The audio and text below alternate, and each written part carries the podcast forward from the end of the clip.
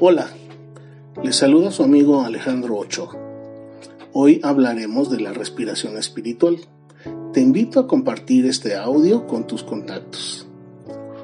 Si la asfixia o el virus nos impiden respirar por más de un minuto es incómodo y después de dos minutos podemos sufrir daños irreversibles y hasta la muerte.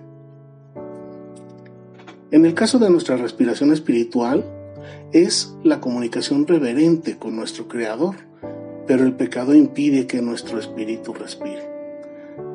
Así el espíritu se debilita y a la larga morimos espiritualmente, aunque nuestro cuerpo físico siga vivo.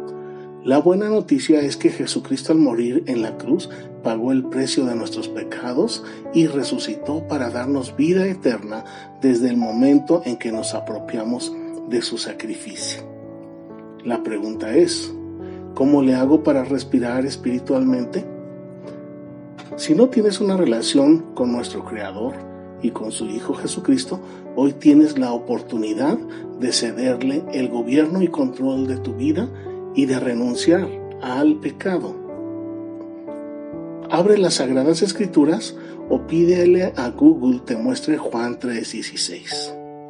Dice así, porque de tal manera amó Dios al mundo que ha dado a su Hijo unigénito para que todo aquel que en él cree no se pierda, mas tenga vida eterna.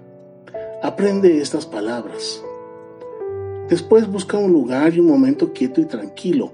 Habla amistosamente a nuestro Creador porque es nuestro amoroso Padre eterno. Su Hijo Jesucristo es nuestro amigo fiel y su Espíritu está contigo al pronunciar su nombre con tu mente, corazón y labios. Pronuncia su nombre. Jesús, Jesucristo, Hijo de Dios, y exprésale las palabras que aprendiste de Juan 3:16. Cédele el gobierno y control de tu vida al reconocer que tu vida será mejor con Él. Y decide obedecer sus palabras inscritas en las sagradas escrituras. Continúa diariamente leyendo otros párrafos de las sagradas escrituras y platicándolos con Jesús. Acércate al contacto que te envió este mensaje y pídele que te envíe alguna canción para alegrar tu corazón y el corazón de nuestro Señor Jesucristo. Quizá ya tienes una relación con el Señor Jesucristo, entonces manténla diariamente. Medita en su palabra, conversa con Él y entona cantos que alegren el corazón de Jesús y el tuyo. Mientras mantenemos una relación íntima y personal con nuestro amigo Jesucristo, no habrá nada que temer porque Él está con nosotros y nos ayuda.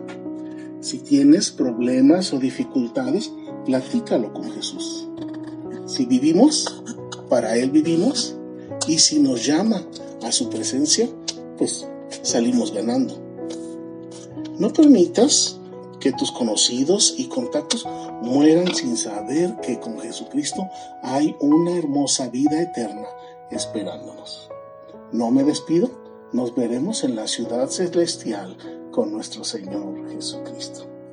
Hasta pronto.